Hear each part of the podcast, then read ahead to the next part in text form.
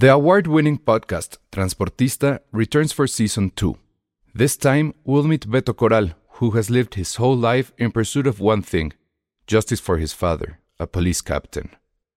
Captain Coral was mysteriously murdered shortly after leading the search block that captured and killed notorious drug lord Pablo Escobar. Listen to Transportista Who Killed Captain Coral? Available on the iHeartRadio app, Apple Podcasts, or wherever you listen to your podcasts.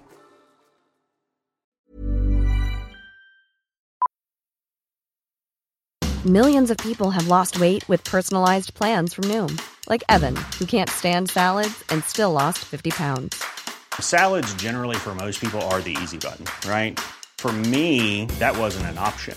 I never really was a salad guy. That's just not who I am. But Noom worked for me. Get your personalized plan today at Noom.com. Real Noom user compensated to provide their story. In four weeks, the typical Noom user can expect to lose one to two pounds per week. Individual results may vary. Escuchas, escuchas un podcast de Dixo.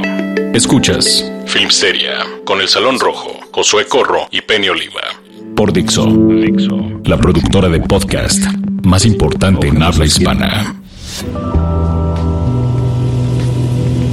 Hola a todos, bienvenidos a Filmsteria, el único podcast de cine que se graba desde un autocinema eh, con Guillermo del Toro que nos becó. De hecho, es la beca Guillermo del Toro para ver películas en el autocinema y grabar en el podcast. Y bueno, eh, no se escucha de fondo porque nos pueden demandar, hablando de Del Toro. ¿Y él, él será capaz de demandar a alguien? ¿O hay tanta verdad en su ser que dice, no importa, déjalo ser?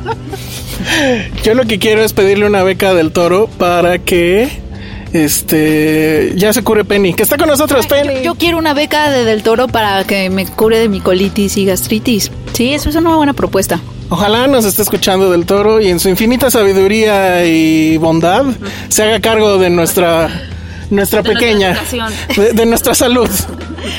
Este y bueno, ¿quién más está aquí en el Carcast? Ahora sí está a full el Carcast. Y, Tenemos invitados. y, y efectivamente, aunque no nos crean, pero ustedes seguramente, ahorita en lo, en lo que ustedes, si, si, si fueron invitados de, de Filmsteria para la función de Scary Stories, bueno, pues ahorita la película ya empezó y estamos aquí en el auto. eh, vamos a. Lo vamos a empañar y me da miedo que vengan a decirnos algo. Pero, pero en el autocinema pasa eso, ¿no? Y no pasa nada. Eh, pasa bien seguido, no pasa nada. Pero bueno, a ver, vamos a presentar al invitado conocido como señor Diamond. Hable usted, por favor. Mr. Diamond, Mr. D. Mejor conocido en el mundo del cine, sí. Gracias, gracias a todos. Gracias a ustedes por invitarme a su coche. La- la- Yo pediré la beca del toro para que ya no graben de un coche y que tengan un estudio y sería increíble visitarlos ahí. Pero gracias por invitarme a su coche del autocinema. Está, está padrísimo. Oye, ¿es cierto que Diamonds Are Forever? Por supuesto. Por supuesto.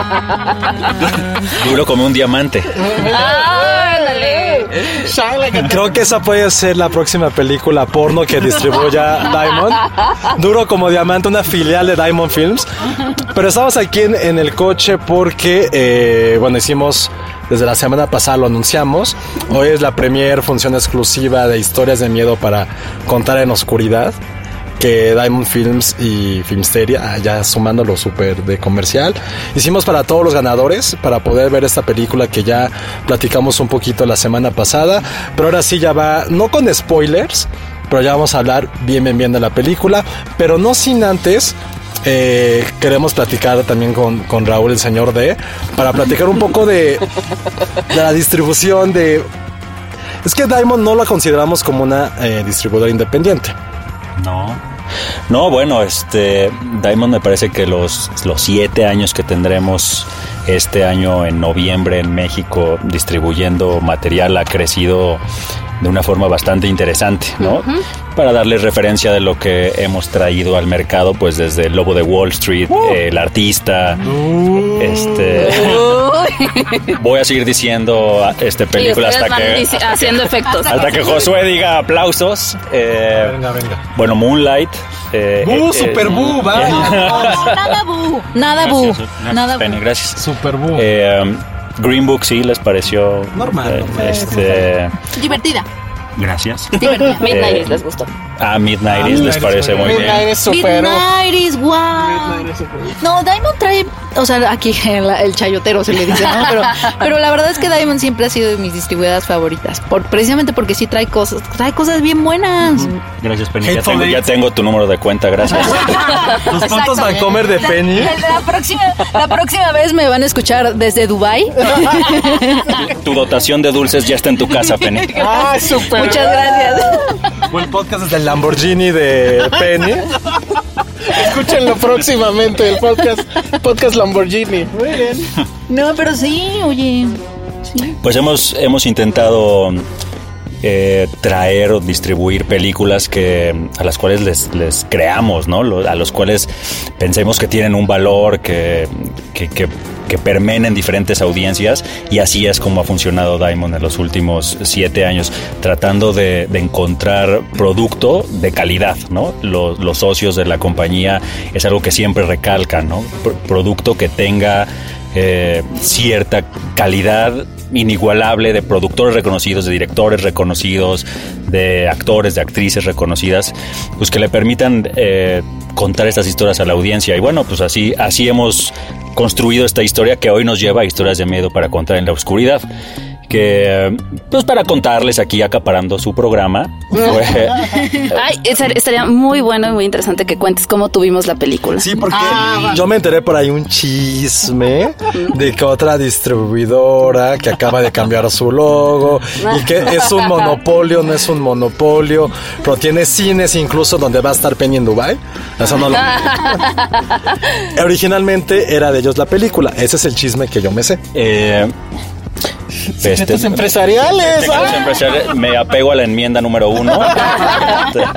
Mira, la realidad es que como ustedes saben, los festivales funcionan eh, pues como un mercado de películas y, y los socios de Diamond fueron a Cannes 2018, donde se presentó por primera vez este pues guion, ni siquiera era la película completa, ni mucho menos. Y pues bueno, platicaron con Guillermo de, de lo que Diamond podía, podía hacer con su película. Y no solamente lo que Diamond podría hacer a su película a nivel distribución, sino las ideas que podíamos generar para vender la película de una forma distinta. Y recuerdo que que mandamos una serie de ideas, muchas ideas en un Excel diciendo, oigan, pues podríamos hacer esto y esto y esto y esto y esto y esto, y todas esas ideas no se hicieron. No. Pero ¿Y de qué? Porque de qué? depende de mil factores. Depende de mil pero factores, Ha de ser frustrante también mandar así el mega wish list y que luego sea como, no. Mucho, créeme que mucho. Pues mira, eh, nosotros, repito, no estaba filmada la película, ni mucho menos, entonces mandamos una de esas ideas, era por qué no eh, hacer un concurso de los monstruos y que ese monstruo sea uno de los que aparezca en la película, ¿no? Bueno, evidentemente fue una idea que no se pudo llevar a cabo y que, bueno, se empezó a filmar la película y que un año después de ese Cannes 2018, pues por fin pudimos ver la película terminada. Bueno, en este, una primera instancia en blanco y negro con todos los fondos de agua que se pueden imaginar, para entonces darnos idea de lo que queríamos hacer con esa película. Y empezaron los proyectos y las ideas que, que queríamos hacer. Y estábamos muy conscientes desde el primer momento en que no queríamos vender la película como otra película de terror, ni hacer las mismas cosas que, que se hacen regularmente. Entonces empezamos a generar ideas pues como esta, ¿no? Como ahora lo que nos lleva a estar aquí, proyectar la película en un autocinema y que, y que fuera la réplica de una de las escenas que ya verán a partir de este viernes en cine, pero que pasa en un autocinema. Entonces queríamos hacer este tipo de cosas. Lo que pasa es que se empañan los vidrios como está también pasando. Oye, pero tengo una pregunta. Eh, hacer este tipo de actividades, que creo que es algo que Diamond siempre ha hecho y muy, muy pocas distribuidoras lo hacen. Eh, ¿Esto para qué sirve? ¿Para el público? ¿Para medios? ¿Para quién o para qué se hace este tipo de actividades como casi casi BTL en términos muy marqueteros? ¿Cuál es el objetivo de esto? Mira, yo diría que el objetivo es una mezcla de lo que acabas de decir. Por un lado, darle al público algo distinto, pero se nos olvida, me parece muchas veces que la prensa también es público, ¿no? Y que también no solamente creamos estas funciones de prensa para que todos vayan y, y nos digan eh, de cómo vieron la película y puedan escribir sus reseñas de la misma, pero pues que también disfruten y que también la vean de una forma distinta y que también estén aquí y digan, pues yo también la veo de esta, de esta manera, ¿no? Entonces, estas acciones se hacen un poco sí para diferenciarnos, para tratar de, de consentir a nuestro público y por supuesto pues consentir a, a los amigos de la prensa. Oye, y bueno, es que yo ya quiero hablar de la película, pero es eh, yo lo que quiero comentar es una cosa que no sé si será un spoiler, ustedes díganme, acerca de los monstruos. no, acerca de los monstruos, pero no sé si decir Ah, o ya, no va, decir, va, va. sí. Sí, dilo. Es que a mí lo que sí me sorprendió porque o sea, bueno, ya vi por ahí anda en la red un video behind the scenes donde está el involucramiento de Guillermo del Toro es tal que él estuvo presente en el diseño de, los monstruos cuando los estaban armando, está ahí en el momento de las de eh, que están eh, haciendo las escenas, pero el asunto es que todos los monstruos Creo, sí, todos, ¿verdad? Sí, todos. Son, no son CGI, son practical effects, maquillaje, o sea, la vieja usanza, como debe de ser, caramba. Y eso creo que eleva a la película muchísimo. Entonces, los que ya la pudieron ver el, el- en el autocinema, bueno, ahorita que estamos grabando aquí, pero para cuando ustedes escuchen esto, cuando ya la hayan visto, eh, no sé si se dieron cuenta, porque hay gente que dice, ay, es que el CGI de los monstruos, no es CGI, es practical effect, y eso a mí me parece fantástico. También, también un asunto que está interesante es que él, eh, él era muy fan de las ilustraciones del libro original. Bueno, al menos eso ha platicado, ¿no? Nos ha platicado. Y entonces, este, lo que él quería era justo, o sea, quiero hacer esto, ¿no? O sea, quiero ser fiel a las ilustraciones que eran ilustraciones estas como con lápiz, ¿no? Por- creo que de hecho la- las de mm, los libros de aquí de México son hechas por un ilustrador diferente que el de allá, pero en el de allá, eh, él era muy fan de esas ilustraciones y justo quería que eh, encarnaran lo que lo que él había visto como de chico, etcétera, que eran estas ilustraciones como él decía que era como dibujar en humo. Estaba Ah, muy claro. bonito porque son de lápiz y justamente quería ser muy fiel, o sea, nada de que, ay, vamos a innovar y le ponemos un cuerno aquí, no, o sea, como que él decía, esto es lo que quiero y eso fue lo y estaba difícil, ¿no? Porque cómo trasladas una ilustración a lápiz como algo que se vea que sí le haga, que sí sea fiel a eso, pero que también se vea tridimensional y, y- y- y real y que tenga una textura y que, no sé, se me hace como interesante también eso. Sí. Pues eh, eh, el ilustrador tuvo una beca Guillermo del Toro a ilustración, entonces de ahí fue como pudo lograr todo esto. No, Guillermo, Guillermo siempre lo dijo desde un principio que él quería ser muy fiel a los libros y, y sí, lo que dices es, es completamente cierto, La, todo prácticamente es maquillaje, ya podrán ver, recuerden a Janglyman cuando lo vean y los movimientos que, que hace y demás. Y, y bueno, no es... Es un actor sí. súper elástico, literal. No es CGI, no se hizo prácticamente nada en, en computadores, maquillaje, son actores. Y eso me parece que resalta aún más la producción de Guillermo, lo que se metió en el proyecto. Y, y sobre todo la mancuerna que hizo con, con André Ovedral, ¿no? O sea, un noruego que ha hecho con esta tres películas, eh, Troll Hunters, luego nosotros distribuimos el año pasado la autopsia de Jane Doe. Muy bueno. Y, Muy y bueno, buena película. esta última. Y, y recuerdo que el año pasado, cuando distribuíamos La Morgue, que le pusimos aquí, no hablemos de cómo le ponemos los títulos a las películas. es, Siempre esa. quiero hablar de eso. Siempre quiero hablar de eso, me parece tan interesante. Quiero estar, o sea, si fuera una mujer, tuviera el poder de la invisibilidad, sí lo usaría para irme a meter a una junta para ver los nombres. Me parece tan interesante. y en silencio decir, no mames. A ver, si ya hay influencers que hacen doblaje y lo hacen bastante mal, por cierto. No quiero hablar de algunas películas ni monstruosidades. Ah, ¿vieron lo que hizo ahí? Ay.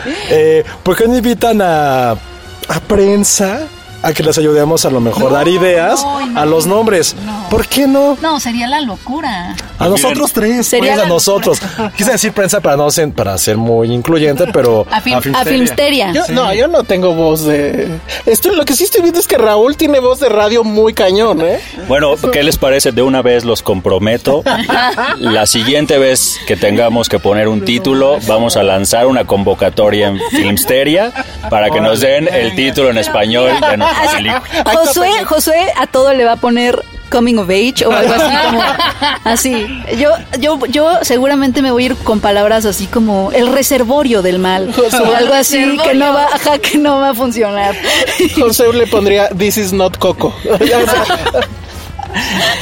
Es que tú no sabes, pero Josué odia a Coco, ¿puedes creerlo? Josué, alguien más- Pero no tienes corazón. Pero nadie habla más de Coco que él.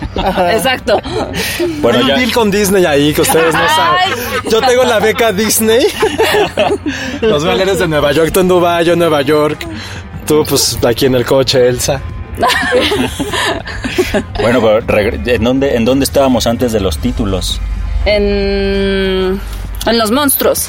Ah, bueno, entonces, bueno, Guillermo decía, yo quiero ser lo más apegado a, cómo son esas ilustraciones y hacer toda esta unión con, con André. Entonces, me acuerdo, bueno, les comentaba, Guillermo hizo varios tweets de, la morgue, pues, de, de la autopsia de Jane Doe, desde el año pasado diciendo, chequen este director, chequen esa película, lo hace súper bien, va a ser una persona con la que yo quiero trabajar, y bueno, un año después, pues se juntaron a hacer este proyecto, ¿no? Entonces, pues eh, ustedes lo saben, Guillermo es muy así, este, a la, la gente que le gusta cómo trabaja lo sigue y, y le pide trabajar en conjunto y me parece que esa unión entre lo que hizo André dirigiendo la película y la producción de Guillermo creó una película que es redonda, me parece, por todos lados. Eh, buenas actuaciones, eh, todo lo que tenga que ver con, con la producción, eh, no sé ustedes, Los detalles, todos los sí. detalles, los monstruos, donde se asusta, las escenas donde se asustan a, a cada uno de los personajes. Es una película que considero está redonda. Ustedes ya, ya, ya pudieron verla y, y como siempre su opinión será valiosa. Bueno, vamos a hablar de, de esa opinión y estábamos viendo la película, pero ahora sí ya se super empañó el, el auto. Entonces vamos a hacer una pausa para desempañar y, y regresamos para seguir hablando de Scary Stories. Esto es Dixo.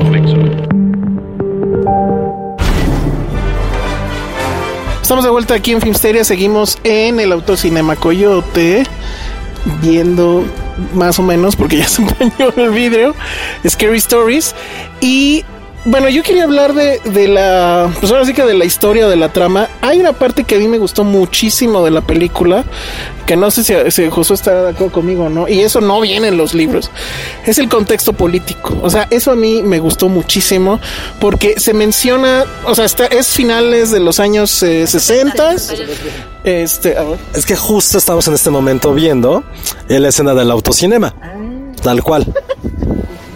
Ah, sí, cierto, ahí está. Está en el autocinema. Ahora, perdón, hablando de lo del... Ya, perdón, perdón, ya, ya tomé el micrófono aquí. Eh, antes de eso, o sea, me gustaría dar como un contexto de esta, de esta saga. Eh, yo tuve la oportunidad de leerla a los 10 años, de 8 a 10 años. Y sí fue un libro que a lo mejor suena muy a cliché, pero que sí cambió mi vida. ¿En qué aspecto? Iba a tener 8 años y empezar a leer leyendas urbanas, eh, historias de terror que, por ejemplo, a mí en mi caso, que no, no crecí en México, pues, nada más tenía como yo conciencia de mi país literariamente e infantilmente, porque era un niño, acerca de La Llorona. Y era como lo único que yo sabía que me remitía a México desde un plano de terror.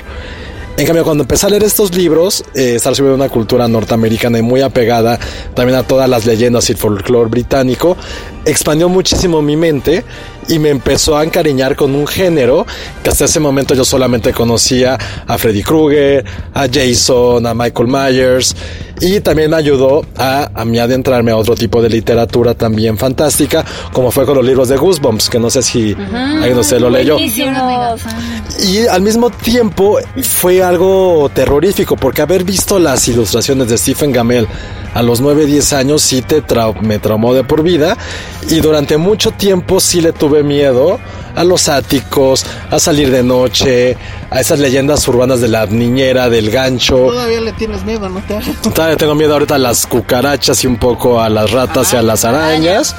Pero bajo este contexto es un libro que fue publicado en los 80, que me acuerdo que cuando yo estaba en la primaria había mucha polémica de si lo podíamos leer nosotros o no porque nos podía traumatizar. ¿Y qué es lo que hace diferente esta película? Justo este contexto político, en la cual es una para mí creo que es una de las eh, épocas del siglo XX que cambiaron completamente el mundo que conocemos. Esta parte del 65 al 72, inmerso en la parte de, la guerra de Vietnam, de movimientos sociales y juveniles, y que Del Toro lo haya casi casi como handpicked esta parte, fue para hablar también de una madurez de una sociedad que por lo poco que hemos visto no ha cambiado mucho y creo que es algo bien interesante. En toda la película siempre está presente la parte de Vietnam, y es curioso porque el escritor Alvin Schwartz, él es un héroe, no, no quiere decir un héroe de guerra, pero es un veterano de guerra. Que de hecho muchísimas de las historias que él publica en su trilogía se la contaron otros compañeros soldados. Que sabe que yo soy de este pueblo, de bla bla bla, yo conozco que pasaba esto. Entonces no que el güey se las haya pirateado, pero sí. Y las publicó en su libro. Y lo que es bien padre de estos libros es que al final eh, hay como una especie de epílogo en el cual te cuenta el origen de cada una de las historias, de dónde las escuchó, cómo las escuchó y toda la investigación que hizo alrededor de ellas. Y entonces creo que este sentimiento sí se ve reflejado en la película. Digo, Penny no la ha visto, por lo cual no podemos decir mucho, pero sí es una película muy interesante y que al final de cuentas es algo que dijimos el programa pasado, no es la clásica película de terror, no va a haber jumpscares eh, gratuitos, también el público para el cual está dirigido es para todo público, no es es mucho más para ti, es un poco cuando entrevisté a Obredal fue como, oye, es un poco Stranger Things. Me dijo, sí, bajo un contexto es adolescentes descubriéndose y descubriendo enfrentar la adultez a través de historias de terror que ahí como que el, el, el, contexto político ayuda a la, a la gran analogía, que es el miedo pues a volverse adulto. Es el gran miedo, creo. Porque además está, está Vietnam todo el tiempo presente, pero está en el sentido de que ya está este asunto de que te, tenían que ir a Vietnam los jóvenes cuando cumplían no sé cuántos años, ya tenían que enlistarse. Y ellos están en ese asunto. Hay un personaje que está directamente, creo, en ese problema. Este, no, todo... la forma en cómo lo trata. O sea, hay un inmigrante ahí, un Ajá. mexicano, que, que es justo el que va a la guerra. O sea, sí tiene ahí como elementos bastante interesantes que que sí, o sea, no, no sé, o sea, un buen giro a la... Sí, porque usualmente no, esos contextos políticos, como que en el cine de terror actual, de te vamos a espantar un chorro y te vamos a hacer saltar de la butaca, etcétera, es nada más eso, ¿no? Es esa experiencia, eh, por así decirlo, sensorial. Pero aquí va, se va por otra ruta que me parece que es una ruta muy adecuada, metiendo esas partes políticas. Eh, la, la otra cuestión que sí, o sea, pues sí, todo mundo puede ser que diga, bueno, otra vez niños y monstruos, Stranger Things. Pero recordemos que Stranger Things no se inventó, o sea, bueno, se inventó ayer, pero no inventó el género, ¿no? O sea, aquí está Goonies, aquí está no, pero a ver. Pesadilla en la calle del infierno, hay muchas cosas. Pero lo que yo sí rescato de Stranger Things, porque sé que tú la odias. Sí, un poco. No, pero no. O sea, aparte de eso, no había otra película que retratara adolescentes o niños enfrentando un terror. No. Solamente, no, ninguna. A ver, ¿cuál otra? ¿Quién es el maestro de este género? It. No, por esa parte de It. Ah. Goonies. Goonies no es terror. Goonies no es terror. No, pero no es lo mismo. Es como decía, pues, Tarantino es igual a Buñuel. O Tarantino es igual a Reigadas. Pues no, no es lo mismo. Yo sí te quiero Stranger Things y te quiero más historias de miedo para contar en la oscuridad. Y ahora por eso vamos a ver al señor de otra vez para que nos cuente también un poquito de este contexto literario y todo lo, la preproducción de esta película. Ah, están echando las luces. Este, el, coche, el coche de al lado quiere pedir un refresco, entonces Ah. enciende sus luces y O ya demás. se están enojando porque estaban empañados los vidrios. No, les digo que en el autocinema eso no es problema. Ah, no, ¡Ah! Préndelo. Beli ya lo sabe. Porque a mí también me ha dado pena que se empañe y nadie te dice nada. Ay, sí. Oigan, si alguien está echando pasión y no vio la película, platíquenos, ¿no? Que nos manden un tuit o algo, por favor. Que nos platiquen de Oye. qué piensan que va la película. No, no, pongan atención, neta. Por favor, No me los distraigan. No me los distraigan. Oye, yo me quedé pensando en la presión, o sea, yo no sé si yo podría soportar la presión de que, porque en algún punto Guillermo el Toro quería hacer esta película, ¿no? Este, y bueno, después se dio cuenta, estaba creo que en The Ship of Water o algo así, y ya dijo, no, pues no me va a dar la vida. Entonces, yo si fuera Andrea Obredal, o sea, qué presión, que Guillermo además, además está diciendo que tú eres prometedor, etcétera, etcétera. Ven a mi set, dirige esta película que yo amo muchísimo, ¿no? Este proyecto, voy a respetar tus decisiones, etcétera, vas, ¿no? O sea, como que qué intimidante la, la primera junta de, ¿qué prefieres, esto o esto? Y tú así de, uy, quiero que... A lo mejor, a lo mejor tiene colitis como tú, Penny, de la presión. siento que, o sea, siento que es bastante meritorio no aplastarte a ti mismo debajo de, o sea, que puede ser aplastante, ¿no? Un mentor o, o ese tipo como de fe que tenga alguien con el nombre de Guillermo el Toro. En algún momento yo creo que a, almas más frágiles quizá podría, quizá podrían aplastar, ¿no? Y sobre todo si vas empezando en tu carrera, lo que quieres es que esa persona le guste lo que decidas o, o esté de acuerdo contigo. O sea, como que tengo mucha curiosidad de esos momentos en donde quizá a lo mejor tenían ideas diferentes y Andrea Obredal quiso exponer su idea y a lo mejor Guillermo no estaba de acuerdo. O sea, no sé, o sea, son situaciones complicadas, ¿no? Ah, creativamente me da mucha curiosidad, pero, pero qué, qué o sea, qué... ¿Qué, ¿Qué, misión?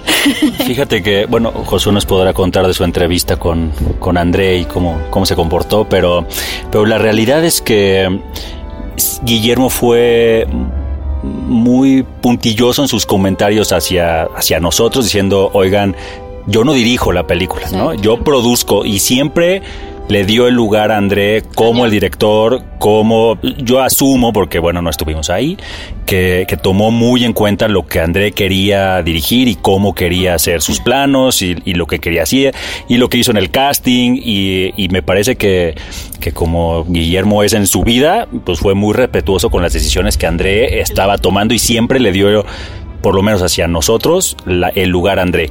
Lo complicado, que es lo que platicábamos con el, con el equipo de Guillermo, es que pues aquí y en Estados Unidos pues el nombre del toro suena y suena muy fuerte. Entonces, pues por nosotros aquí era de Guillermo ven, Guillermo este graba un saludo, Guillermo hace esto, Guillermo. Y él decía, oigan, acuérdense que, que Andrés está ahí, ¿no? Entonces, por supuesto, aquí y allá, ahora con la develación de su estrella, con, con los junkets, con todo, con todo el lanzamiento el viernes pasado en Estados Unidos de, de historias, pues bueno, eh, Guillermo ha estado muy presente pero siempre me parece que fue muy cauteloso en cómo llevar la relación con André y, y, siempre darle un lugar a André. Si se dan cuenta, las entrevistas, la develación de la placa, André estuvo ahí. Cada vez que, había alguna sesión de algo, André estaba ahí. Entonces, bueno, y más me parece que era muy importante pues para él, sobre todo en nuestro país, que era de pues, su imagen iba o podía acaparar eh, a, André, pues bueno, darle, darle su lugar y siempre, y siempre tenerlo, tenerlo ahí muy presente. Este, yo no leí los libros, pero los pero los ojé. pero me parece ver la película. Exacto, pero me parece sí muy interesante lo que mencionaban del contexto político y podrán ver al personaje de Ramón y, y evidentemente es, es, muy tenue todo esto que hace de, de, la política, la migración, pero pues evidentemente cuenta esta historia de Ramón, este, que son a los primeros que mandaban en la guerra de Vietnam, ¿no? Y entonces es muy sutil, no, se, no, no, no piensen que van a ir a ver una película en donde van a hablar de las circunstancias políticas, no, la película es lo que es. Sí, no, por supuesto que no, no, Pero, pero algo que sí rescato de cada uno de los personajes es que los, los cuatro, los cinco chavos protagonistas tienen sus historias y tienen un, inicio y un final de cada una de esas historias y los va llevando eh, pues bastante bien. Y ahí se ve la mano de André, ¿no? De cómo fue trabajando las historias de cada uno de ellos. A mí me gustan mucho las secuencias que hace, ¿no? Las secuencias que van, ya sabes que te van a asustar porque es muy característico estas secuencias largas de, ay, me van a asustar en algún momento, pues la verdad es que nunca sabes en qué momento es y te va llevando a este suspenso que te desespera mucho de, ay, ya van a asustarlos, ¿dónde va a ser el momento? También eso lo logra André con estas secuencias, ¿no? Sí, y sí tiene mucho esto de escenas que te dan, pues sí, asco, que dices, no, Pues, hay una sea, parte de esa unas de- sí, arañas. No, la peor es la del dedo. ¡Qué asco! No, la del grano. La del grano está muy cañón. Este, yo, yo no la he visto, pero conozco más o menos de qué va. Pero, pero te han salido granos. Me ha salido- y es que ese es el problema, todos nos han salido granos. Pero, ¿cuál es como su monstruo favorito? O sea, Ay, ya que es la que no me sé los A nombres. ver, tú, Josué. ¿De la película o en general? De la película. Em, no, no, no, sino de, no de los de los tres libros. Cada libro tiene como diferente tipo de monstruos. Para que la gente pueda platicar contigo. Probablemente la película si es Harold, es el espantapájaros, porque ese es uno de los monstruos clásicos que, que dibujó Gamel. Y está muy bien eh, hecho lo que hizo Del Toro y todo el equipo. Eh, faltaban algunas historias que era muy difícil condensar más de serán que son tres libros, casi 200 historias. Están ahorita, se, están muy bien, este, no quiero decir un spoiler. La razón de cómo van surgiendo tiene una, una razón de ser. Y también habla mucho del poder de contar historias, habla mucho de la narrativa. Y en cierta forma todas las historias que nosotros creamos, nos creamos en la mente y cómo las compartimos con las demás. Es como ese otro subtrama de la película, más allá de la parte político de terror, es eso, es el poder de contar historias y cómo el hecho de poder escribir o teclear en una computadora y poder decir lo que tenemos en la cabeza y que alguien más lo lea, esa es una magia que solamente aquellos que afortunadamente como nosotros nos dedicamos a esto, probablemente una de las satisfacciones más grandes de la vida, que la gente nos lea y que pueda compartir o debatir lo que nosotros estamos creando. Es algo que pone en la película. Eh, otro monstruo, probablemente mi escena favorita sí es lo del grano, porque sí es una leyenda urbana muy, muy famosa. Es algo que tiene completamente esta saga que eh, leyendas que tenían unos 40, 30 años, las conocimos generaciones nuevas. Y eso lo digo porque como paréntesis personal, se me hizo muy interesante que el fin de semana estuve con mi sobrino y yo de necio le quise poner Space Jam porque noven, porque, porque noventero y le dije, pero es- estaba aburridísimo, yo así puta. Le dije, oye, pero espérate, viene Box Bunny. Y se quedó y volteó a ver, ¿quién es Box Bunny? Y yo, ¿cómo que quién es Box Bunny? Me dijo, ¿quién es? O sea, no me dijo así. O sea, no me dijo, no mames, ¿quién es Box Bunny, güey? Pero la señora que sí, como este, en Mira quién habla, si la voz interna de mi suegro hubiera sido como, ¿quién chingados es Box Bunny, güey? ¿Quién le importa? Y me sorprendió mucho cómo generaciones nuevas no conocen a Box Bunny. Digo, él es- tiene seis años, pero no lo conocen. Y la película también habla de eso, de lo que perdura y cómo la palabra escrita puede tocar años después a mucha gente. Oigan, y ya para cerrar este bloque, eh, la película ya se estrenó en Estados Unidos, le fue muy bien, tengo entendido, y ya se habla de... sea San Guillermo. Exactamente. Cambiando el mundo una beca a la vez. Ajá. un, un boleto a la vez. Oye, pero ya se habla de secuela y obviamente eh, hay muchas historias todavía que contar de los libros. ¿Cómo ven eso? ¿Sucederá? ¿No sucederá? Ya tenemos veladoras puestas a San Guillermo. Este, bueno, ver- verán la película, ya verán en qué termina. Eh, sí hay muchas historias todavía que contar. Y, y estoy seguro que si Guillermo decide volver a producir, digamos, la segunda parte de, de historias, pues la va a evolucionar y la va a llevar a otro punto y va a sacar alguna genialidad como suele hacerlo, ¿no? Ojalá eh, Guillermo saben que está en proyecto tras proyecto y termina uno y empieza otro y mientras hace uno está trabajando en el otro. Entonces, hoy, ¿qué sabemos de... Ya estará haciendo guiones, postproduciendo, produciendo? ¿Qué estará haciendo Guillermo? Pues la verdad es que no lo sabemos, pero esperamos que el año que entra nos traiga sorpresas.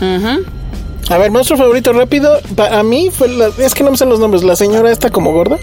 está como sonriente. Que se llama The The Fat Lady. The Fat Lady, algo así. No, The Pale Lady. The Pale Lady. Así Eh. porque The Fat Lady es de Harry Potter. Sí.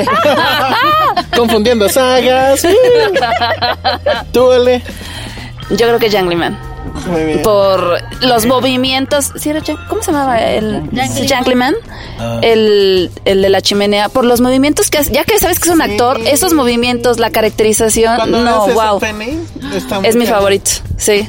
Raúl. ¿Tú? Todos. No, todo- eh, digo, me gusta mucho Harold porque es muy representativo, porque le tomamos cariño a Harold haciendo todas las actividades que hicimos con, con historias de miedo.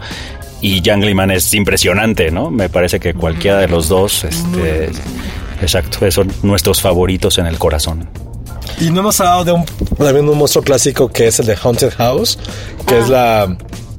En, la, en el cuento es, una, es un fantasma en una casa embrujada. En la película es otro monstruo que iba a empezar a decir spoilers, pero es otro monstruo. Pero sí es un monstruo muy icónico, con los ojos, unos sin ojos, es prácticamente como una calavera que, se, que camina.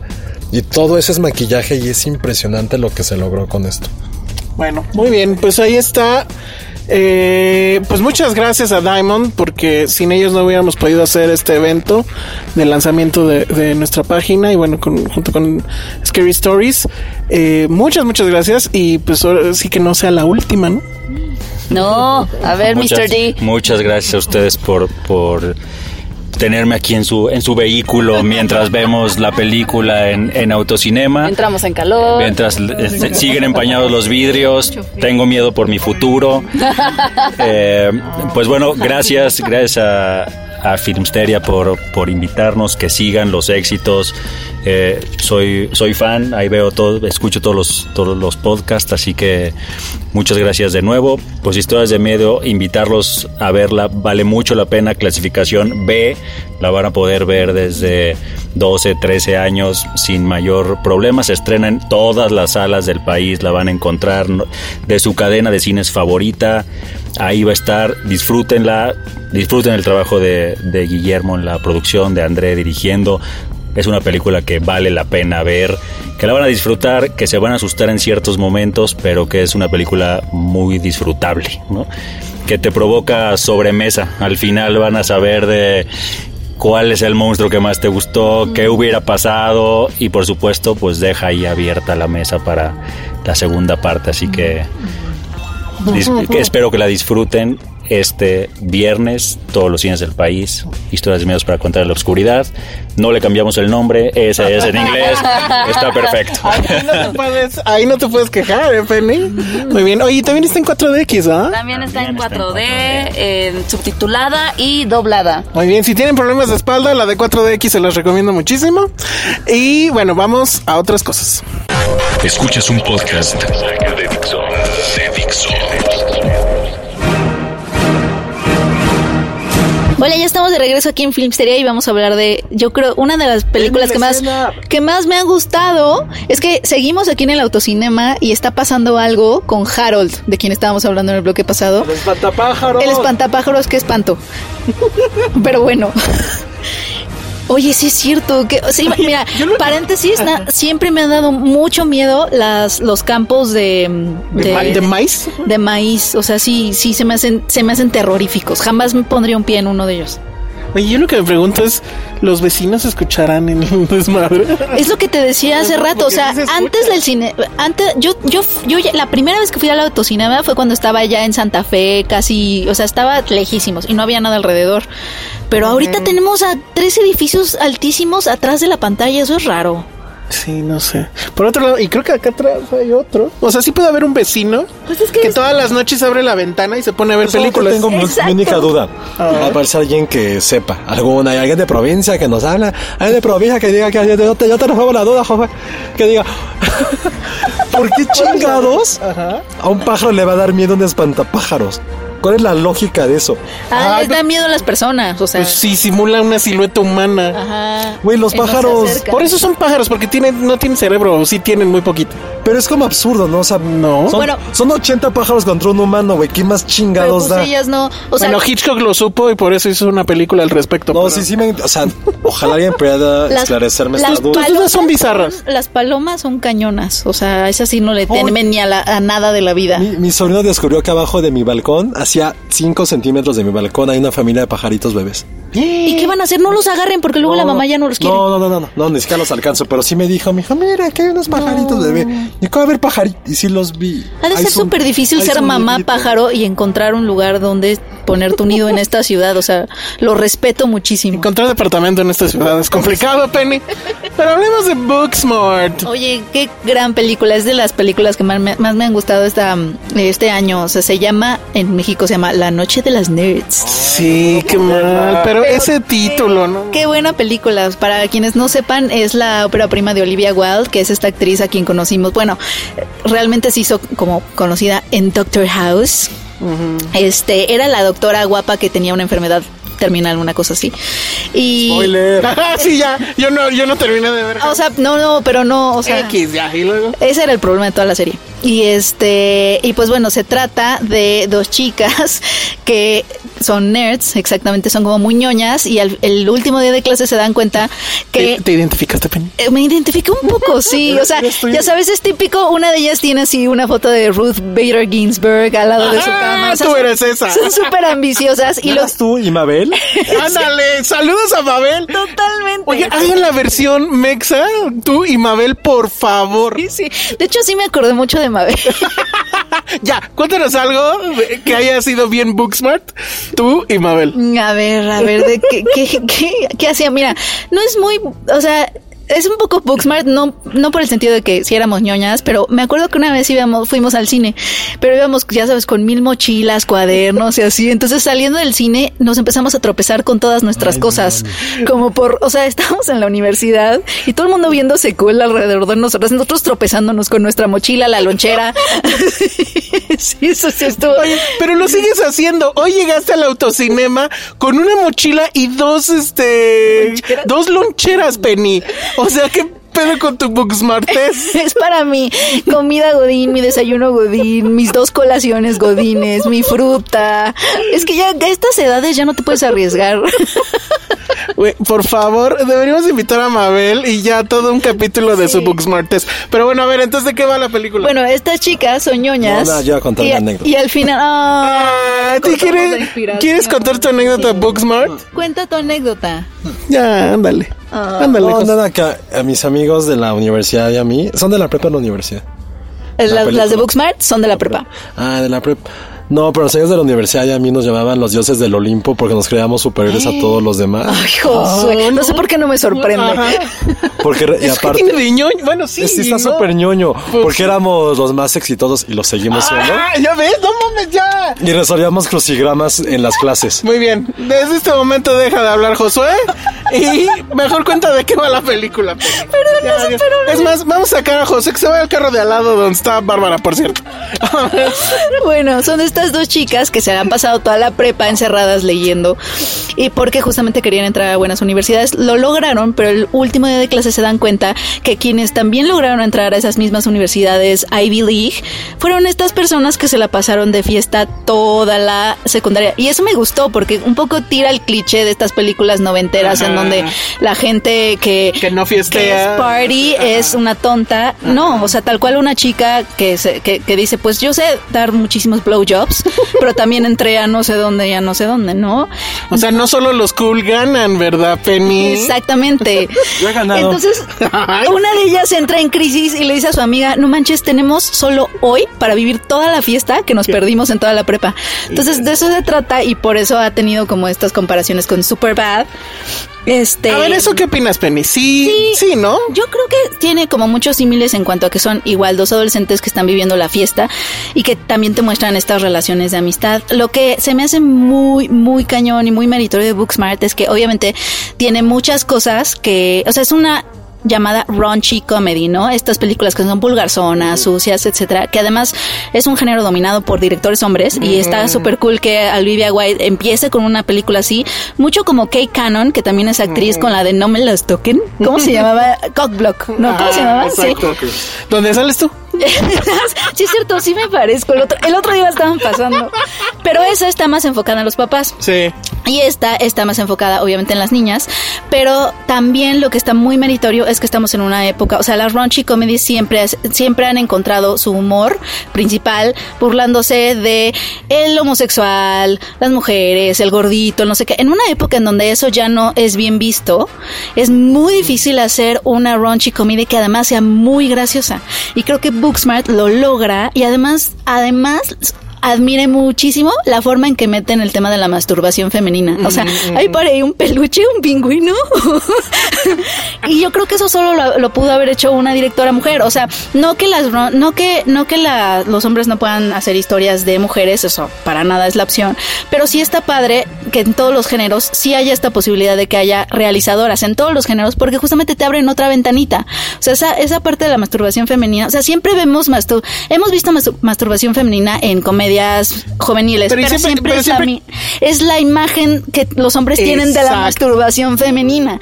Y aquí se ve completamente que no lo es por cómo lo presentan con este pingüino peluche así y las los chistes que hacen, o sea, se me hizo súper Cuando hay una secuencia donde se convierten en Barbies y dicen, güey, ¿por qué tengo el cuerpo así? No, y creo que se van de frente, Es, que también esa secuencia, ¿qué onda? Te sorprende todo el tiempo. Ahorita que dijimos masturbación femenina, José hizo cara de BBC Bothead así. Uh, uh, uh.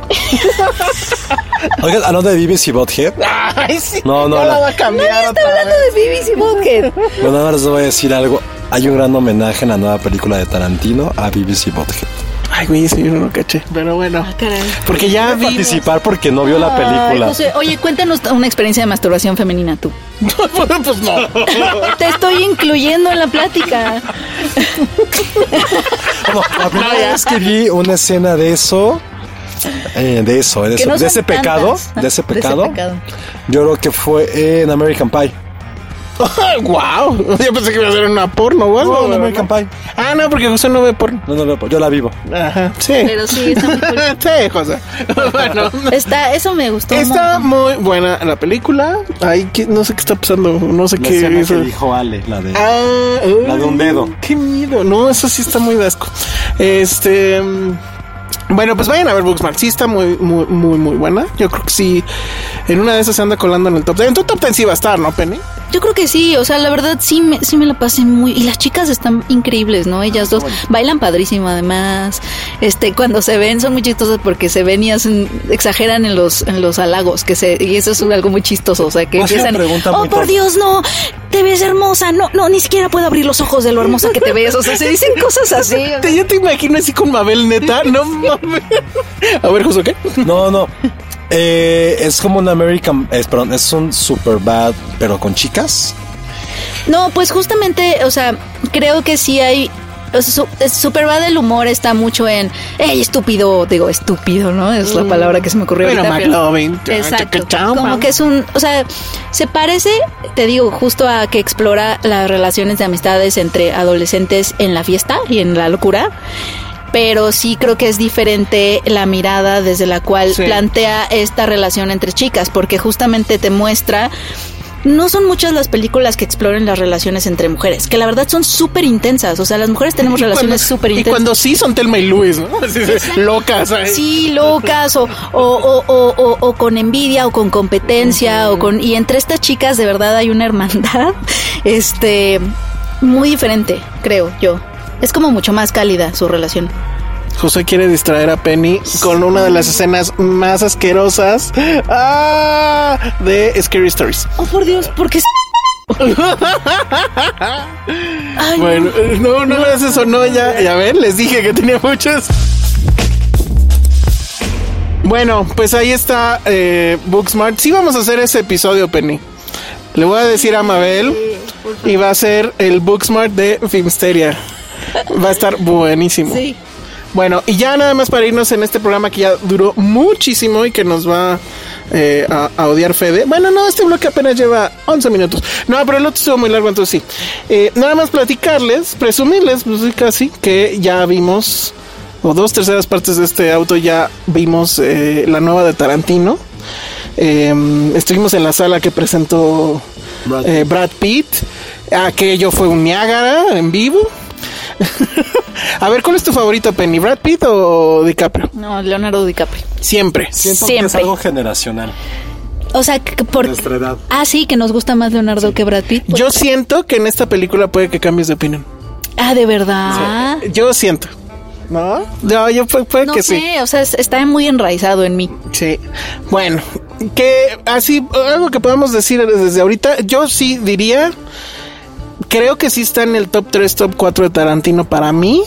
falta todavía digerirla. Es, es una película complicada, o sea, bueno, no complicada, pero sí que debes de, de, de tener tiempo para, para analizarla, por un lado, y por otro lado, todas estas tonterías de que hay que cancelarlo, que si es un machista porque Margot Robbie no habla casi en la película, que si la violencia contra las mujeres, yo no vi absolutamente nada de eso. Hay una razón por la cual Margot Robbie casi no tiene diálogos y la verdad es que quien no quiera entender eso, pues bueno, ya me parece que es una absoluta necedad. Es una gran película de Tarantino. ¿Qué pasa? Pero, pero, sí vale la pena, o sea, entiendo que discutirlo, o sea, eh, o sea, el asunto de, discutir el lugar que ha tenido la mujer en el, en el, cine Quentin Tarantino no es cancelarlo, o sea, eso sí no está padre.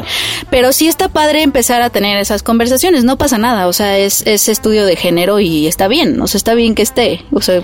Yo no, o sea, yo no tengo ningún problema con la discusión, a mí lo que me parece que es muy tonto es esta modita de querer lo que no te gusta por la razón que quieras, válida o no válida, querer cancelar, lo cual ya de entrada es otro problema, porque no puedes hacer eso. Pero ¿quién ha querido cancelar? Hay, eh, hay un par de críticos, no me acuerdo si, o sea, no me acuerdo de los periódicos gringos, que hablaban de eso, de que ya era tiempo de cancelar a Tarantino por todo esto que está haciendo con las mujeres y bla, bla, bla, bla, bla.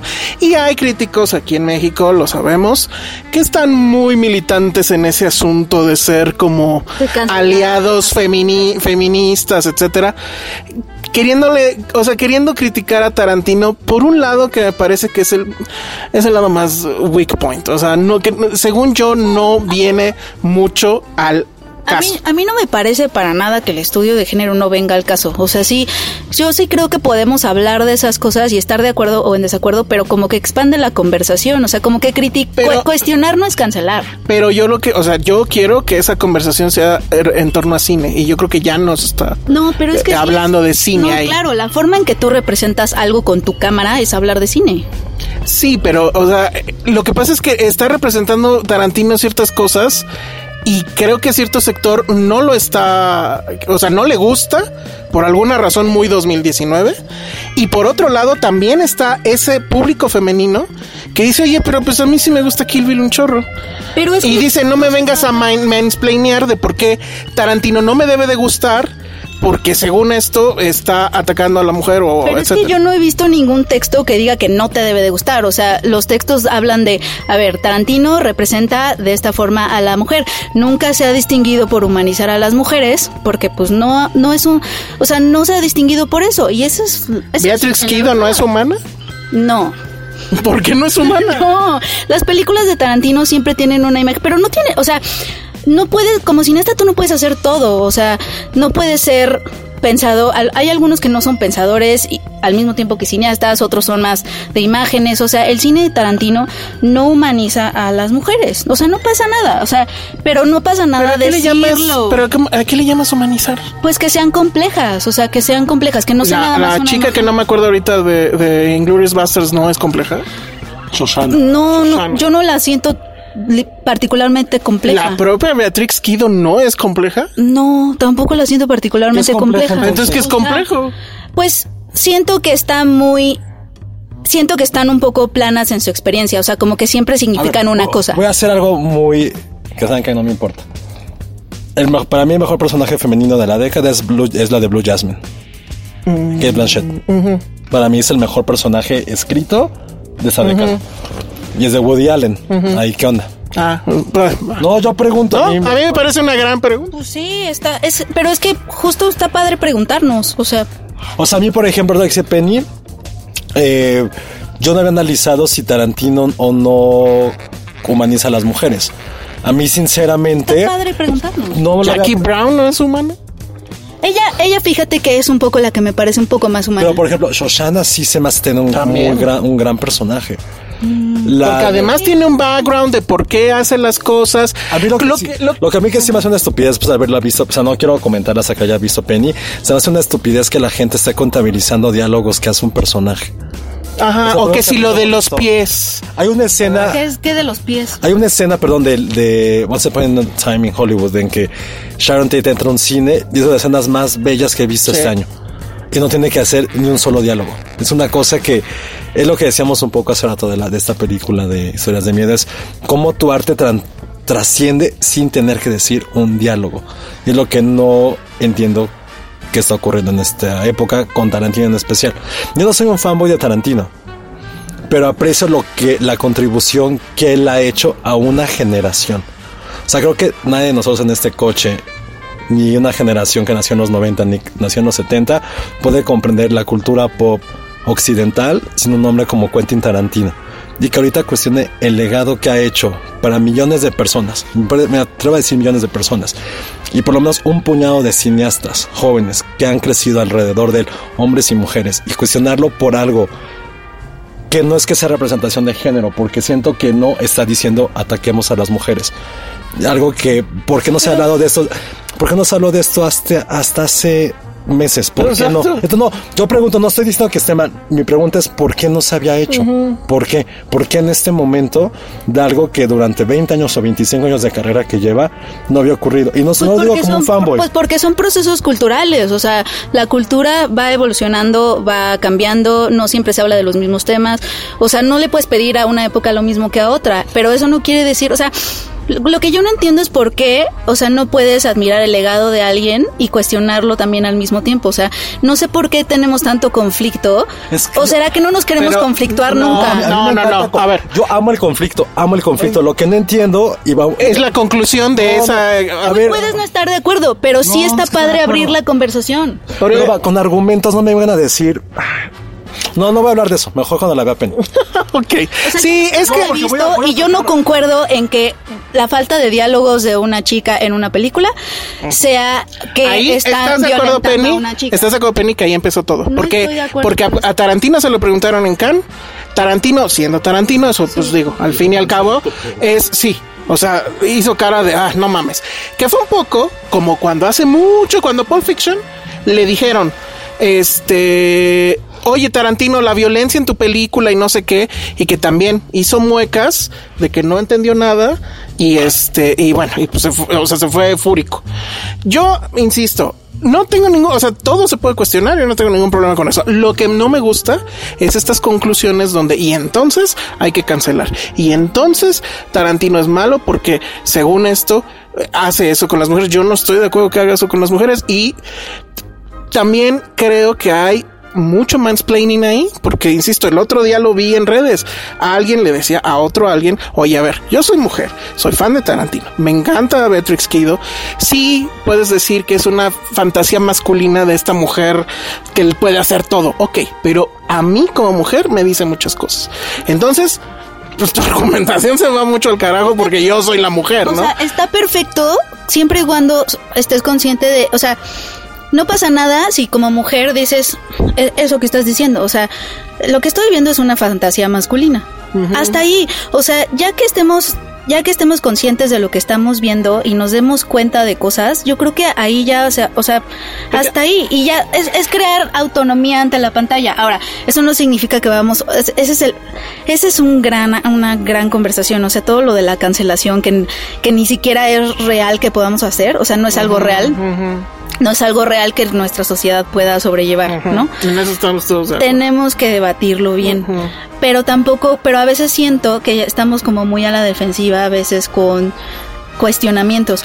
¿Por qué? Porque como existe esta cultura que, de la cual hablas, de cancelación, a veces creemos que son lo mismo, ¿no? Como que cuando alguien está cuestionando, Ah, y- ya estás y- cancelando, y, sabes- no es cierto. Y sabes por qué también, o sea, da coraje, porque yo ya había escuchado la conversación, no había dicho nada, pero ya ves la película y dices, no, bueno, es imposible entender todo esto, porque la ves y, y sí entiendes muchas cosas. Entonces, vámonos con esa conclusión. Este programa duró muchísimo, lo sentimos mucho, pero este, la conclusión es, vayan a ver Scary Stories, vayan a ver eh, Book, eh, ¿cómo se llama? Booksmart.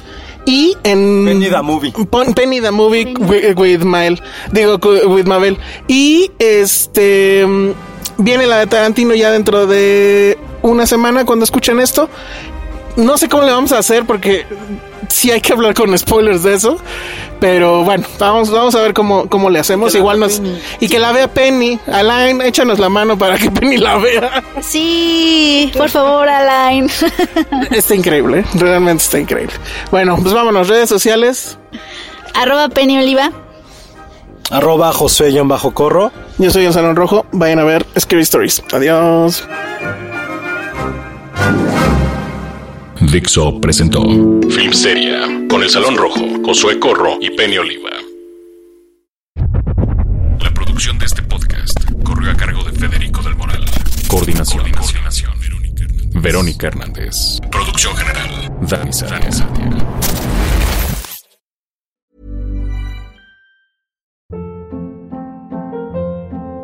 Hold up. What was that? Boring. No flavor. That was as bad as those leftovers you ate all week. Kiki Palmer here, and it's time to say hello to something fresh and guilt-free. Hello Fresh. Jazz up dinner with pecan-crusted chicken or garlic butter shrimp scampi. Now that's music to my mouth. Hello Fresh. Let's get this dinner party started. Discover all the delicious possibilities at hellofresh.com.